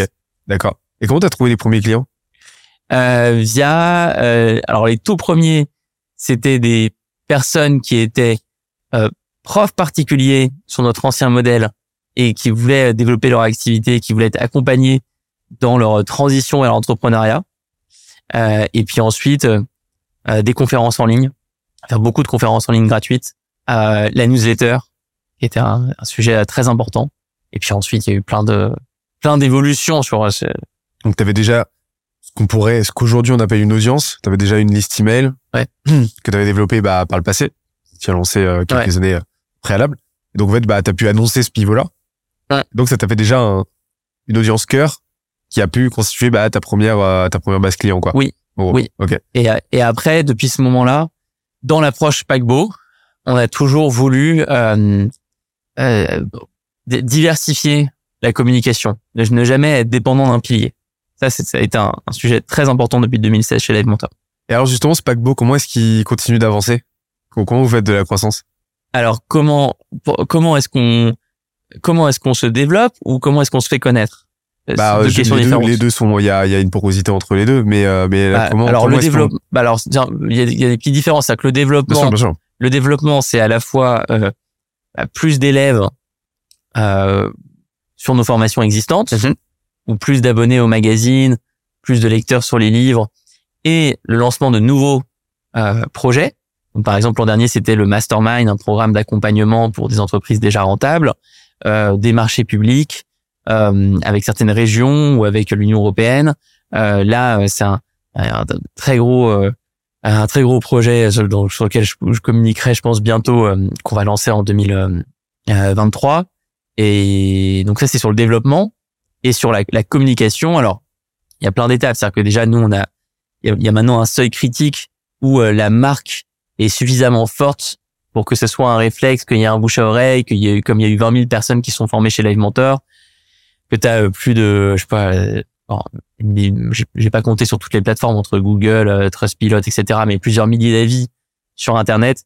Tu as, atteint un, un seuil critique où ta marque est connue, euh, 35 000 lecteurs du premier livre, La méthode Live Mentor, euh, 5 000 sur le deuxième livre, Entreprendre et surtout être heureux. Donc c'est c'est c'est c'est d'abord ça. Tu vois, le- le- si aujourd'hui euh, euh, compte, c'est notre marque, cette notoriété, ce bouche à oreille, cette partie euh, organique. On, on, met on met souvent tout ça derrière le terme organique, qui est un peu un fourre-tout. Euh, mais c'est quelque chose de de- d'essentiel. Et puis ensuite, alors il y a ce que moi j'appelle, je différencie un petit peu les les partenariats, donc tous les, les, les chaînes YouTube dans lesquelles je passe, les podcasts, euh, les endroits où on parle de nous, les conférences en ligne qu'on va animer avec euh, d'autres acteurs de l'écosystème des entrepreneurs. On va faire des conférences en ligne avec Pôle Emploi, faire des conférences en ligne avec des services spécialisés sur les freelances, des services spécialisés sur les thérapeutes, des services spécialisés sur les artisans, la newsletter toujours. et puis une fois qu'on a dit tout ça, il y a ensuite notre blog, il y a ensuite euh, le, le, référencement naturel sur Google, le référencement payant sur Google. Il y a ensuite des campagnes euh, de communication sur Facebook ou Instagram. Euh, il y a des, des sites qui référencent des organismes de formation et sur lesquels on est présent. Voilà, je pense les grands, le grand univers des, de la de la communication en ligne qui est, qui est, qui est très large. Le parrainage, on a mis en place un système de parrainage. De, de l'ADS aussi que j'ai... Ouais. ouais. Ok. Et euh, donc en fait, c'est vraiment, euh, t'as as opté au même titre que t'as opté pour, euh, bah, pour euh, un, un, univers live mentor, euh, bah, rhétorique avec différents pôles, euh, différents produits, etc. Euh, bah, au même titre que le modèle Disney. En fait, vous avez un modèle de distribution qui est un petit peu similaire. Oui, parce que la, dépendance à un canal d'acquisition, c'est ce qui, c'est ce qui est tué énormément d'entreprises. Des entreprises qui parfois atteignent un million, deux millions d'euros de chiffre d'affaires et qui en fait dépendent à 90% d'un canal d'acquisition comme euh, Google ou comme euh, euh, comme Facebook ou Instagram, ça c'est c'est terrible. C'est terrible et c'est c'est ça. Moi, ça a tué certaines de mes entreprises dans le passé. Euh, et donc c'est c'est une obsession. J'ai Live Mentor de, de cette résilience quoi. Ouais. Bah c'est souvent ce que j'explique. C'est enfin pour moi le, le, le golden ratio, le chiffre clé pour avoir une acquisition, une distribution bien homogène, bien solide, bien résiliente, c'est c'est un tiers un tiers inbound donc euh, tu vas chercher avec ton contenu organique, etc. Un tiers euh, bouche à oreille et un tiers euh, outbound, un tiers prospection, etc. Ça s'applique à la majorité des boîtes. Il y a des boîtes qui, bah, une boîte B2C par exemple, c'est un petit peu compliqué d'aller chercher en outbound, mais euh, mais mais mais quand tu réussis à l'atteindre, bah en fait c'est représentatif de toute la santé de ta boîte, tout l'état de santé de ta boîte, euh, parce que bah, c'est représentatif du fait que si tu as du bouche à oreille, c'est que ton produit est bon, les gens en parlent, reçoivent la valeur, la comprennent, et et donc et donc c'est représentatif de ça. Euh, L'inbound, ça montre que tu es capable de trouver tes audiences de façon organique, de t'adresser à elles, que tu as une brain force, un bon positionnement qui est lisible, parce que les gens se disent, bah, non seulement je les trouve, mais en plus de ça, ça m'intéresse, je comprends ce qu'ils peuvent m'apporter, donc je les contacte. Et, euh, et, euh, et niveau prospection, bah, c'est représentatif du fait que tu sais parfaitement à qui tu t'adresses et que tu, tu es capable d'aller chercher tes propres clients. Ouais. Et, euh, et, euh, et, et, donc je suis complètement d'accord avec toi sur le fait qu'il faut absolument travailler cette résilience et le plus vite possible s'émanciper. Dans un premier temps, se concentrer sur un canal, ça peut être une bonne chose, mais très très vite commencer à diversifier, euh, diversifier et travailler justement sur cette homogénéité. Il suffit d'avoir euh, un canal, euh, un canal de chaque qui fonctionne et c'est bon, t'es résilient quoi. Ouais. Et euh, la newsletter, j'ai cru comprendre que c'était un, un, gros sujet aussi de votre côté. Mmh. Alors nous, de toute façon, on a la conclusion à laquelle on est arrivé euh, à la fin de l'année dernière, on est bon sur trois formes de contenu. L'écrit, que c'est écrire. On aime écrire. On a plein de gens dans la boîte qui adorent ça. On peut écrire bien euh, en newsletter, écrire en livre, euh, écrire en magazine, euh, écrire des articles de blog aussi. on aime l'écrit. On aime les conférences en ligne. on a plein de personnes dans l'entreprise qui adorent animer des conférences en ligne euh, en direct. Les gens peuvent poser leurs questions, on répond, on échange. C'est un moment euh, euh, qui nous qui nous correspond bien. Euh, et on sait euh, compter des choses dans des podcasts. C'est différent que d'animer notre propre podcast. Euh, et donc on après avoir testé plein d'autres choses, on, s'est dit mais en fait restons sur sur ça, sur nos nos trois forces aujourd'hui. On a ces trois forces là et quand on aura quelqu'un, par exemple, qui sera exceptionnel en, vidéo YouTube et qui pourra y passer tout son temps, euh, et ben peut-être qu'on deviendra à ce moment-là très fort en format vidéo. Mais pour le moment, en fait, on, a, il faut mieux qu'on capitalise sur ce qu'on sait faire. Et par contre, on peut faire des partenariats avec des gens qui eux savent très bien créer euh, des contenus sur des formes que nous on ne maîtrise pas, mais que eux maîtrisent très bien. J'aimerais bien qu'on parle un peu de l'écriture justement. Ouais, euh, avec plaisir. LIS. Hein. On dit très souvent que euh, on parle très souvent d'effets de levier, euh, enfin, euh, et je trouve ça très sympa que les gens commencent à parler d'effets de levier en France euh, et, et, et, commencent à, à s'approprier ce modèle mental et ce, ce grand principe. Et, et, on parle souvent du code, la tech, comme un des effets de levier les plus puissants aujourd'hui. pour euh, bah, justement démultiplier l'impact Ouais. résiduel de euh, d'une action ou d'une ressource que dans laquelle tu vas t'investir. Et euh, mais t'as l'écriture aussi. C'est Oui. c'est oublier la force de l'écriture. Et euh, un bon texte bien écrit, ça peut t'apporter ça peut t'apporter un retour sur investissement mais colossal. Oui.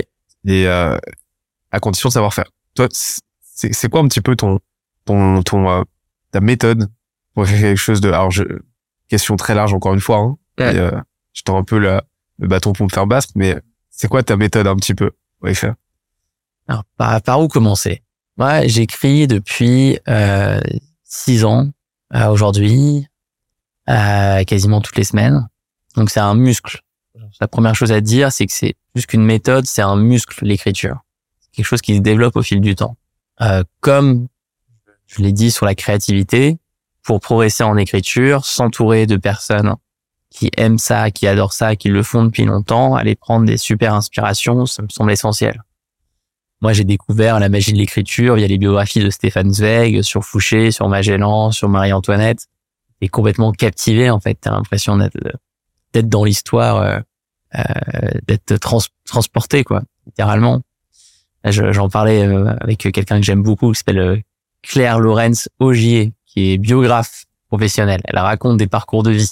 Quelqu'un qui écrit super bien, tu peux la suivre sur euh, sur LinkedIn où elle est présente. Euh, si certains ici ont, ont envie d'offrir un très beau cadeau à leur euh, à quelqu'un de leur famille, tu peux offrir une, une biographie faite faite par euh, son entreprise qui s'appelle la Ligne Claire. Donc voilà le, voilà, le monde effectivement des biographes, le monde des récits. Là, en ce moment, je suis tombé sur une compilation d'articles incroyables par quelqu'un qui s'appelle Get à l'aise, G-A-Y-T-A-L-E-S-E. Tu le connais? Non. L'aise, il a 90 ans aujourd'hui. Il s'est fait connaître pour euh, un article qui s'appelle Frank Sinatra a un rhume. Frank Sinatra has a cold, qui avait été publié dans le magazine Esquire, et qui est un article où euh, Get euh, avait été dépêché de New York par son journal pour euh, euh, pour aller à Hollywood faire une interview de Sinatra, mais Sinatra a un rhume et veut pas recevoir Get il veut pas lui parler, et donc Get va parler à toutes les personnes autour de Sinatra pour euh, leur poser des questions, et au final il, déc- il décide d'écrire un article sur Sinatra, mais sans lui parler, à partir de ce qu'il apprend des proches. Et l'article est super bien écrit, et surtout cet article a a créé un, courant qu'on a appelé le nouveau journalisme, qui est un journalisme où on s'inspire des techniques de rédaction de fiction pour raconter des faits réels. Et c'est vrai que quand tu lis euh, cet article Frank Sinatra un rhume, tu, tu te demandes si on est dans la fiction ou la réalité. En fait, c'est la réalité, mais c'est juste la manière dont c'est raconté te, te, te donne l'impression que tu es en train de regarder un film euh, et une fiction. Donc, je crois profondément euh, que l'écriture doit être un plaisir. Sinon, c'est euh, c'est horrible. C'est horrible. Ça, fait- ça met des heures d'écrire un texte. Donc, d'abord, faut que ce soit un plaisir. Pour que ce soit un plaisir, faut aller s'inspirer de gens qui te qui te donnent plaisir à lire et donc plaisir à écrire. Ça, c'est la première euh, première étape. Après, si on veut de la motivation euh, pour s'y mettre, oui, les effets cumulés de l'écriture sont incroyables. Écrit quelque chose, ça peut rester en ligne pendant des années. euh, En quelqu'un comme Seth Godin, qui a un blog euh, fantastique, il écrit depuis 2002. Euh, je suis allé dans ses archives là, il y a quelques jours, j'ai vu que ça remontait à 2002 un article par jour je crois un article par jour depuis 2002. Euh, Churchill notamment a une histoire assez incroyable où euh, il a réussi à sauver sa carrière politique grâce à ce qu'il à, à ses écrits et la popularité qu'il avait euh, auprès de l'opinion grâce à, à- à ce qu'il avait écrit. Euh, Il y a plein d'histoires comme ça de d'hommes politiques si tu remontes à il y a 40, 50, euh, un siècle en arrière qui ont qui ont sauvé leur carrière grâce à, grâce à des textes. Euh, et, et pour des entrepreneurs, bah, c'est aussi euh, c'est aussi quelque chose de de, euh, de dingue. Hein. Les exemples ne manquent pas d'entreprises qui se sont développées grâce aux textes écrits par les fondateurs, que ce soit en newsletter, en article de blog, la capacité à raconter une histoire, à montrer son expertise, à montrer sa légitimité dans un monde où euh, malheureusement 90%, 99% des contenus sont tellement pauvres et en plus maintenant euh, il y a chat euh, euh, GPT qui va qui va les qui, qui va remplacer ces contenus pauvres et les gens sont sont d'autant plus en recherche de contenus incroyables, de contenus exceptionnels. Ça c'est c'est c'est ce qui explique pourquoi certains certains textes ont un tel succès sur internet. Qu'est-ce qui fait un contenu exceptionnel? Ah, c'est une bonne question. Euh, il y avait un, un bel article de Rand Fishkin, fondateur de Moz, SparkToro. et aujourd'hui fondateur de SparkToro, effectivement. Très très bon. Ces Euh, articles sont, sont, sont pour le coup Ouais, exceptionnels. notamment les articles qu'il a écrits sur sa dépression. Mais là, je pense à un article qu'il avait écrit sur comment écrire un bon article, euh, qui s'appelait Comment faire un contenu euh, 10, 10x, 10x content en, en, en anglais. Il disait, voilà, un, un niveau d'expertise très poussé, beaucoup d'exemples, beaucoup de recherches, une, une prise de position euh, qui peut être différente de ce qu'on voit d'habitude, euh, des, des, un contenu qui est à jour, qui est actualisé, euh, un contenu où on, on a une, chaque phrase et apporte quelque chose d'unique. On, on répète pas la même chose. Et, Ouais. et, et c'est là où je trouve que les récits euh, personnels peuvent vraiment être euh, des, des, euh, des exemples euh, très pertinents. Et après, la meilleure manière de juger la qualité d'un contenu, c'est les commentaires. Simple. Commentaires. Et des vrais commentaires. Je parle pas de la technique LinkedIn qui consiste à dire euh, mets un plus un pour euh, recevoir ce PDF. Quoi.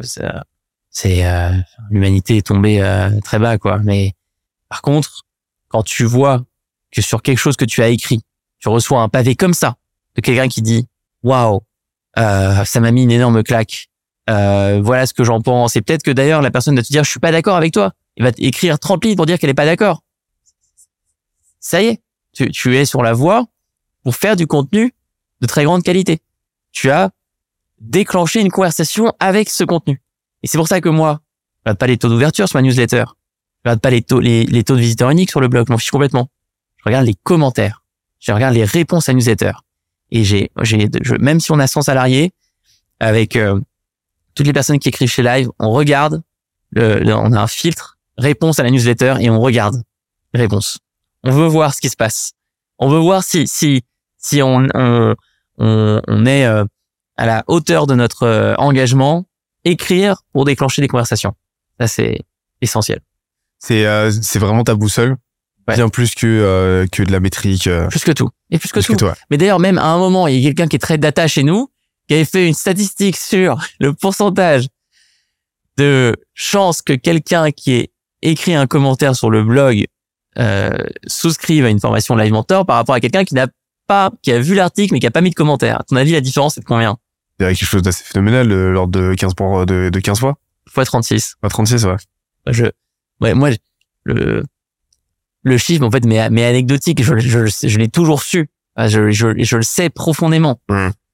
juge de paix c'est le commentaire Bon, on- en fait, t'incarnes là par euh, par ce que tu viens de décrire, enfin de, de démontrer sur l'écriture, que euh, une des plus grosses méconceptions autour de la vente du marketing, de l'entrepreneuriat, c'est d'avoir une approche transactionnelle de tout ça. Ouais. Un produit, un, problème, une solution égale un produit égale euh, de l'argent, une vente et donc Ouais. de l'argent. Que la clé, c'est la relation. Enfin, le bon marketing, le bon entrepreneuriat, la bonne vente, elle est relationnelle, c'est créer des Ouais. relations. Et c'est de cette relation que découle la confiance, et c'est de cette confiance que découle la vente. ouais et c'est là que on en revient à- au livre de Fabrice Midal et la porte rouge le bonheur d'entrer en relation c'est là qu'il faut absolument euh, prendre ce livre ou si ça vous intéresse euh, suivre la formation que nous lançons le 24 janvier les cinq portes des entrepreneurs Et euh, donc là, ce sera la 26e. alors euh, euh, alors non en- alors elle est en parallèle, celle-là de... euh, oui, c'est ce qu'on appelle les formations sans accompagnement. D'accord, On en a quelques-unes comme ça, qui sont des formations euh, euh, qui ne, ne- ne reposent pas sur l'accompagnement par un menteur. C'est une série de vidéos. Ok. Euh, le prix de ces euh, formations est toujours le même, c'est 97 euros. Donc on veut un prix qui soit vraiment abordable, avec en plus la possibilité de payer en plusieurs fois. On en a fait une sur les finances personnelles avec Johan Lopez, qui a créé la newsletter Snowball. Et on a, on a cette deuxième avec euh, Ok. Fabrice Midal, les cinq portes des entrepreneurs. Là, ça fait... Bah, là, entre 2016 et 2022, il s'est passé pas mal de choses. Tu m'as parlé tout à l'heure de, euh, de, euh, de la période un petit peu compliquée en 2019. Ouais. Vous aviez, euh, vous aviez une, une presque mise en sauvegarde. Il s'est passé pas mal de, de choses. C'était un vrai parcours du combattant. Et euh, aujourd'hui, à quoi tu attribuerais votre, votre succès actuel? Ce serait quoi les, points clés, rétrospectivement, qui, selon toi, ont joué dans votre, euh, bah, dans votre ascension actuelle et euh, dans votre statut de, de, de paquebot quand on a commencé en 2016 à- faire des, des formations, choisir ce modèle d'accompagnement avec un mentor, euh, c'était c'était inédit. Les formations à l'époque, c'était du e-learning. Euh, euh, tu regardais des vidéos qui souvent d'ailleurs avaient été tournées il y a très longtemps et pas mises à jour. Donc commencer avec euh, un mentor qui te suit pendant trois mois avec une messagerie qui te permet de parler à ce mentor tous les jours, de lui envoyer des liens, de lui envoyer des messages audio, de lui envoyer des images euh, et de le voir régulièrement par visioconférence, je pense que ça a été vraiment différenciant. Euh, deuxième euh, choix, je pense payant, se focaliser uniquement sur les entrepreneurs.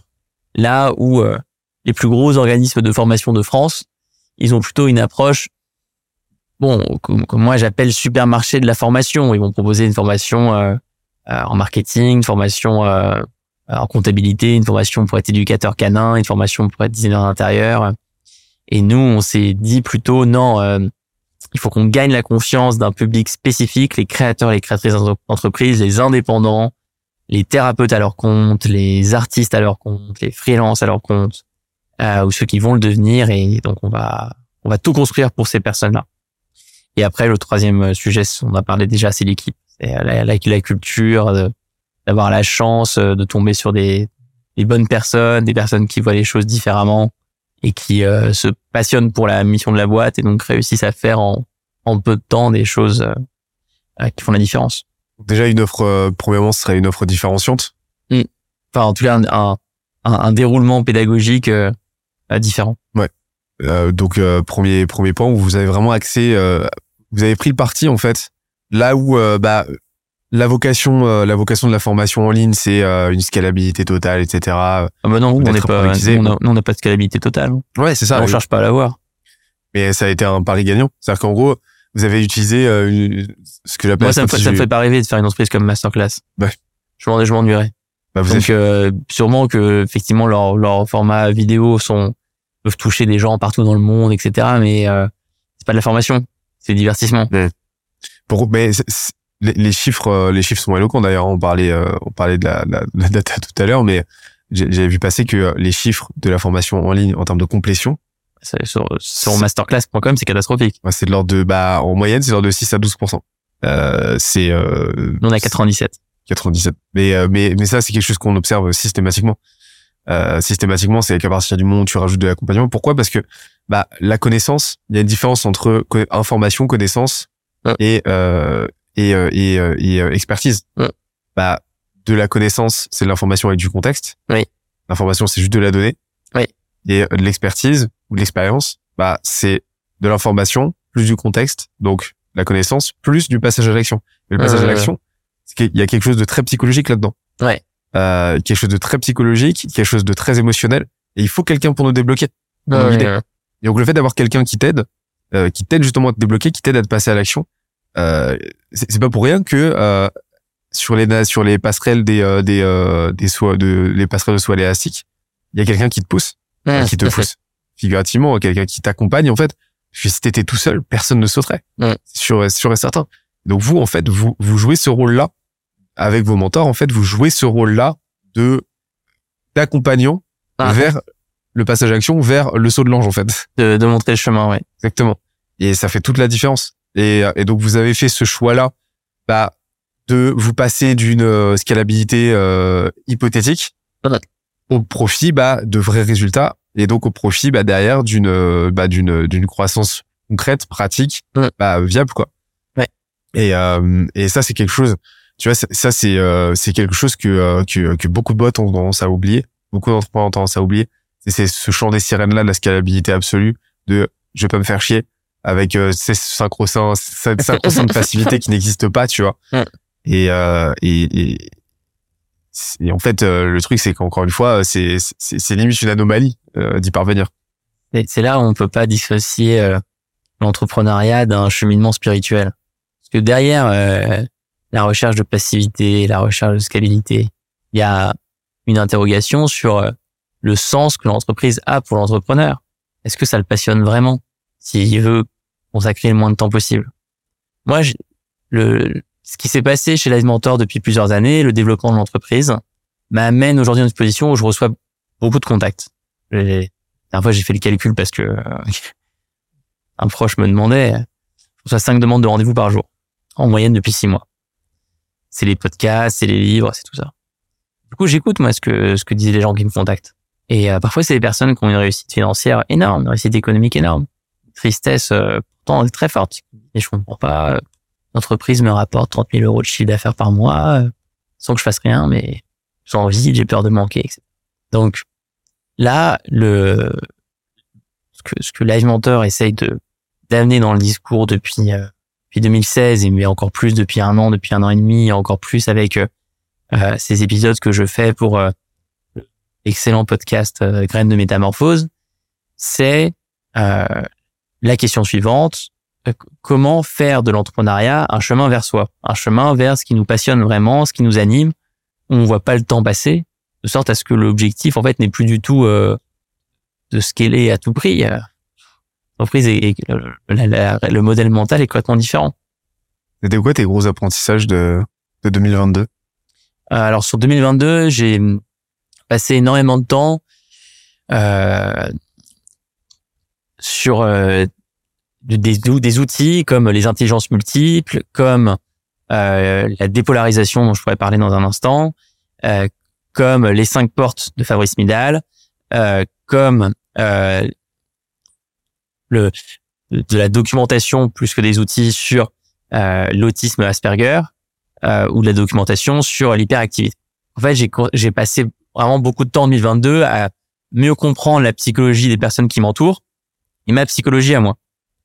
Et ça, ça a été mon, mon apprentissage majeur. Enfin, que tout un, plein de multiples apprentissages au sein de ce grand ensemble. Et, euh, et, et, et, et au fond, la, la leçon, c'est j'aurais dû le faire plus tôt. Parce que quand tu entreprends euh, à plusieurs, que tu as une équipe, que tu as plein de gens autour de toi, euh, que tu as des partenaires, que tu as des bah, que, que tu que tu es euh, en interaction avec beaucoup de gens, c'est extrêmement utile de bien se connaître et de pouvoir euh, reconnaître des schémas, des des modes de fonctionnement chez les autres autour de toi, de sorte à pouvoir entrer en relation avec eux. Ça c'est l'intelligence interpersonnelle qui est magnifique, c'est le la, la, la communication au fond. Toi tu parlais de on parlait de marketing en ligne, mais qu'est-ce que le vrai sens de la communication? Le vrai sens de la communication, c'est de nous permettre de rentrer en relation avec l'autre. Et donc pour ça, comprendre son sa manière de voir le monde, comprendre ce qui l'anime, c'est euh, c'est c'est génial, fantastique. Et euh, j'ai répondu à ta question. Ah, carrément. Et tu parlais de ton plan pour 2023 Oui. Tu peux nous en dire un peu plus? Alors, il y a des choses que je peux te dire, des choses que je peux que je peux pas encore dire. Ce que je peux te dire, c'est que on on, euh, on va continuer d'améliorer encore et toujours en amélioration continue nos formations. On a maintenant la possibilité pour euh, toutes les personnes d'avoir un format intensif avec encore plus d'accompagnement euh, et qu'une plateforme qui s'adapte en fonction de ce choix plus ou moins intensif. Euh, on va continuer de faire des numéros de notre magazine Odyssée tous les tous les deux mois. On sort un numéro sur la confiance en soi. Euh, on, vient de sortir un numéro sur la métamorphose avec euh, Anne Guéquière justement en grand entretien. Euh, on va sortir un numéro sur les émotions. On euh, euh, songe à des projets évidemment autour de la transition, que ce soit des formations sur la transition écologique ou peut-être des mini-sites de documentation d'information. On songe pour la première fois de l'histoire de l'entreprise à racheter d'autres entreprises, à, à- à joindre nos forces avec des gens qui font des, des choses complémentaires. Euh, voilà, nouvelle, année, euh, nouvelles aventures.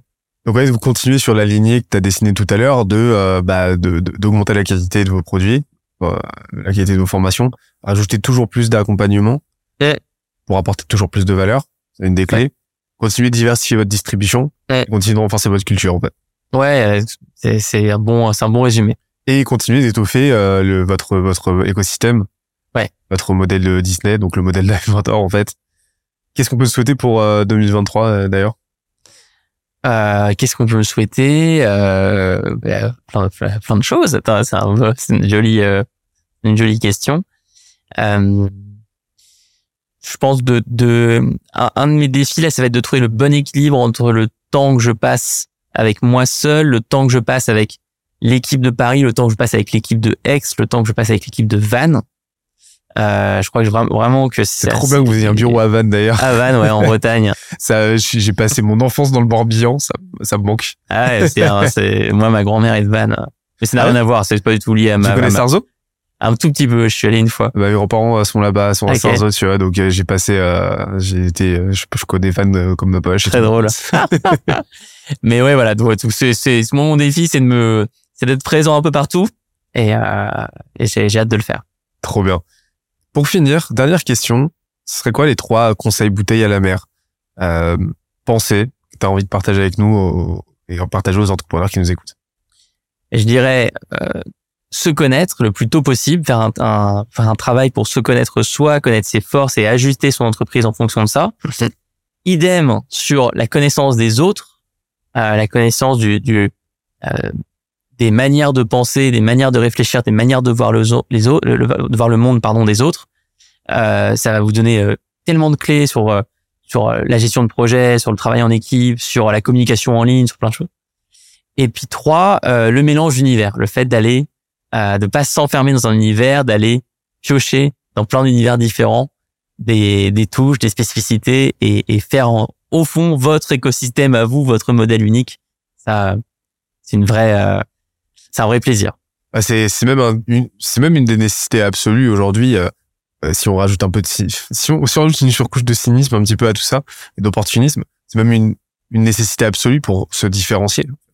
Ouais. Euh, pour se différencier et pour créer son propre à créer son propre comme tu l'as dit univers. Ouais. Mais créer sa propre aussi son propre îlot d'unicité qui va nous rendre remarquables quoi. Ouais. Et ça reste ça reste ça reste essentiel. Ne pas s'enfermer ouais dans je vois beaucoup trop d'entrepreneurs qui s'enferment justement dans euh, ce microcosme de l'entrepreneuriat, euh, de du marketing, etc. Et qui vont qui vont euh, vivre ma vivre entrepreneuriat, mmh. euh, manger entrepreneuriat, penser entrepreneuriat sans réelle ouverture. Et je trouve ça très dommage. C'est se priver d'énormément euh, de champs des possibles aussi quoi. Où est-ce qu'on peut te retrouver? Euh, bah, sur le site de Live Mentor, livementor.com, sur LinkedIn. Ok. Eh ben écoute, merci beaucoup Alexandre. Merci à toi. C'était trop cool. J'espère que ça t'a plu. Très chouette, très très chouette. À très très vite bah, pour un prochain épisode. Et euh, je sais pas comment conclure. Voilà, je suis encore dans la conversation. Allez, à très vite. Ciao. J'espère que l'épisode t'a plu autant que ça nous a plu de l'enregistrer et le produire. Si c'est le cas, oublie pas de nous laisser une petite note et euh, de le faire tourner autour de toi. Ça nous aide énormément à faire connaître le podcast, à nous faire connaître et à prêcher la bonne parole d'une croissance saine, durable et rapide. En attendant le prochain épisode, on se donne rendez-vous sur scalesia.co, s c a l e z i a.co où tu découvriras des cours, des vidéos et des lives en libre accès pour t'aider à faire décoller ta boîte comme jamais. C'est notre promesse, c'est ça qu'on aime faire et on va continuer de le faire. On se dit à très vite. Bye bye.